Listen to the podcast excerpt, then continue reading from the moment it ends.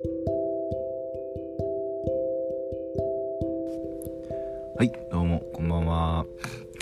えー、今ですねちょうど m 1が終わりまして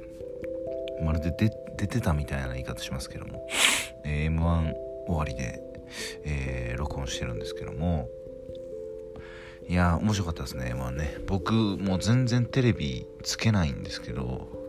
年に数回ぐらいリアルタイムで見る時があってまあそれが唯一 m 1とかですかね。その唯一の中の一つが m 1ですかね。今年はでもあのー、あれですよね。結構高得点がめちゃくちゃ多くて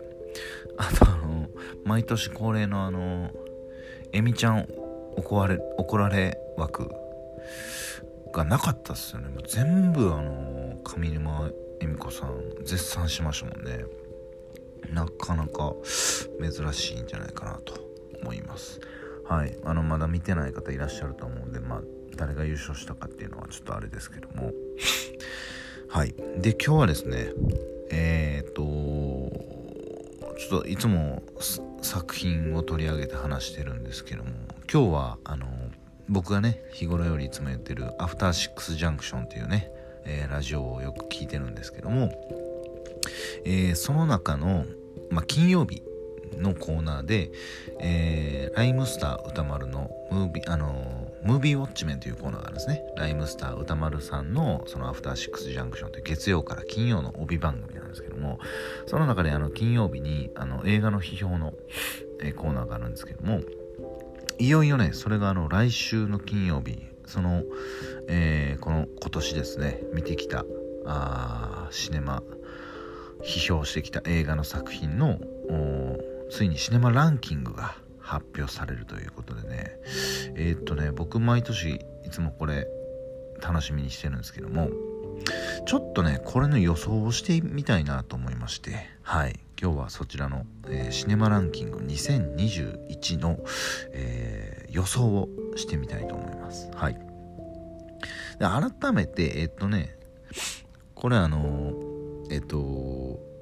歌丸さんがねえっと、このアフターシックスジャンクションになる前の土曜の、えっと、タマフル、通称タマフルと言われる、えっと、ウィークエンドシャッフルという、えっと、ラジオがあったんですけども、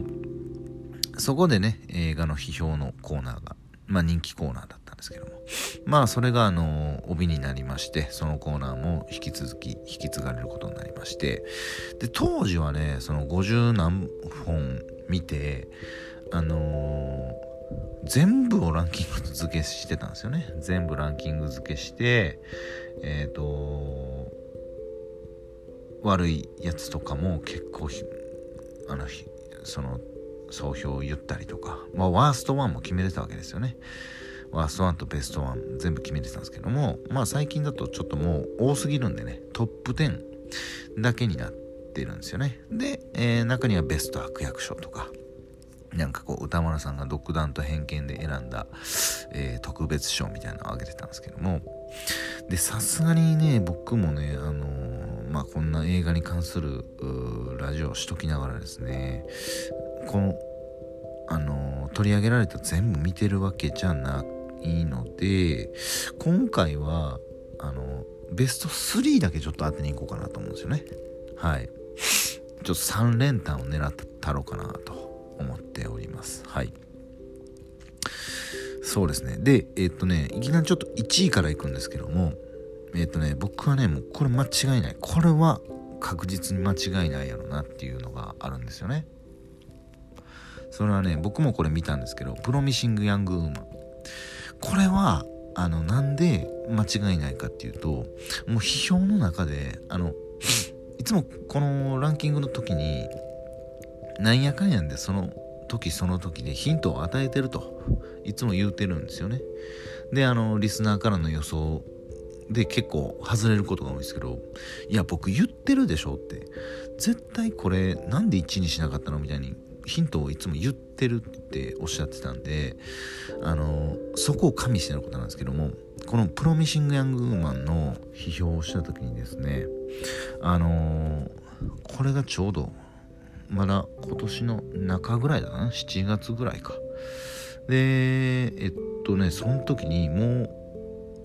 これ以後どんな作品来てもおそらく今年のベストはもうこれで決まりですねみたいなこと言ってたんですよ。なので間違いなくプロミシング・ヤング・ウーマンが、えー、今年の1位を取るんじゃないかなと僕は思っております。まあ内容的にもえっ、ー、と僕このプロミシング・ヤング・ウーマンの話をしてなかったですけども僕も見てあ確かに、今年の1位には入ってくるよなっていうね。僕の中ではえっとまあプロミシング・ヤング・ウーマンかあ空白かあえっ、と優子の天秤だったんですけどね、えー、なのでまず第1位はプロミシング・ヤング・ウーマンかなと思ってます。はい。で続きましてね。そうだな。3位いきましょうかね。えっとね全部見てないんで何とも言えないんですけども。うーん。あの特にその批評の熱量が高かったものなんじゃないかなと思ってまして。で決してねえっとね悪くあえて言えばみたいな。昔はねもっとケチョンケチョンにけなしたりとかあのダメ出しはしてたんですけど最近はねちょっとまあそこまで派手なダメ出しみたいなのはなかった。でおそらく今年もワースト1はこれやろみたいなのはなかったんでね。難しいんですけど。うん。そうやな。僕はスワロー3位ぐらい来るんじゃないかなと思うんですよね。うん。これ難しいのがスワロー僕も見たんですけどものすごく褒めてましたしで特にそのエンドロールの部分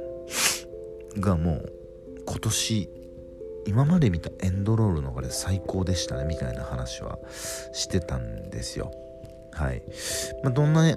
ンドロールかっていうとあのほんとシンプルに、えっと、女子トイレなんですね。女子トイレのあの洗面台みたいなところ、まあ、女性が入って用を済ませてこう化粧直したりとか。で立ち去ったりとかもういわゆる本当の女子トイレの中をこう映してるんですけどで僕はお恥ずかしながらこれは何を表してるのかなっていうところ分からなかったんですけどまああの女性がね唯一自分を解放できるところっていうところのメタファーとしてあの女性のトイレを映してるっていうとこなんですけどでまあ話の内容的にもそのまあ今のうん、現代の結構描かれるようなテーマの一つであるちょっとまあジェンダーギャップというかね、うん、女性が置かれてるところっていうところをこううまくねあのまあちょっと精神的な病気のその異物をこう食べてしまうというところと照らし合わせてねうまいバランスで描いてた作品なんですけども、スワローってまあ飲み込むって意味なんですよねツバメのスワローじゃなくてあの飲み込むだからまあ本当に異物を飲み込んでいるのと現実社会女性の置かれてるこの立場を飲み込んでいく我慢していくみたいなところと引っかかっててすごいテーマ性も良くて僕もすごい大好きな作品だったんでこれ3位ぐらいに来るんじゃないかなと思いますね。はい。残すはあと2位ですか。うん2位はねあの結構ね強いのがあるんですよ。例えば007とかね。あの特に最後だったじゃないですか。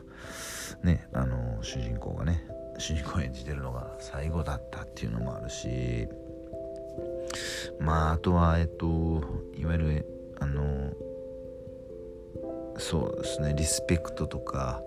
あの辺もね結構強いと思いますしノマドランドとかはねあのアカデミーも取ってるし絶賛してるめちゃくちゃ強いですね。あとは少年の君とかね。うん多分この辺も少年の君に関してはその構その作風的に好きなんじゃないかなと、まあ、岩井俊二とかオンカーウェイとかちょっと90年代のちょっとスタイリッシュな部分っていうのをあ落とし込んでた作品なので多分歌丸さんもこの辺好きやって言ってましたしこの辺も強いんじゃないかなと思うんですけどとかね結構いろいろ悩んだんです。あと空白もありますしね。空白もありますしね。空白も切ってるなっていう感じはします。であと、まあ、空白もそうなんですけど結構邦画も今年やっぱ面白かったですしね。うん特に花束みたいな恋をしたに関しては、まあ、特集組まれたぐらいでうんかなりねあのー、いろんなところで結構ね時間とかも割いてあのー、ラジオ内でも語ってたんですけどまあ花束みたいな声をしたに関してはうんと話題賞みたいな感じになるんじゃないかなと。その作品の出来としてのベスト10には入れないんじゃないかなと思うんですよね。であと強かったのは「あの子は貴族」とかね。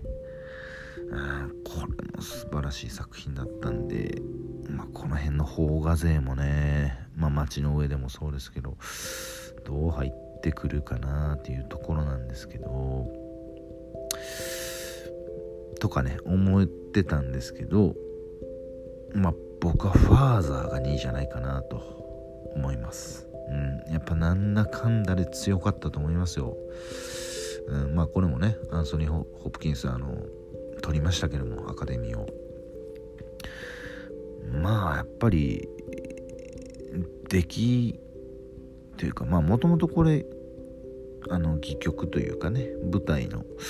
ものを映画化したっていうところでやっぱ作られ方の完成度がすごかったですね。うん。やしまあこの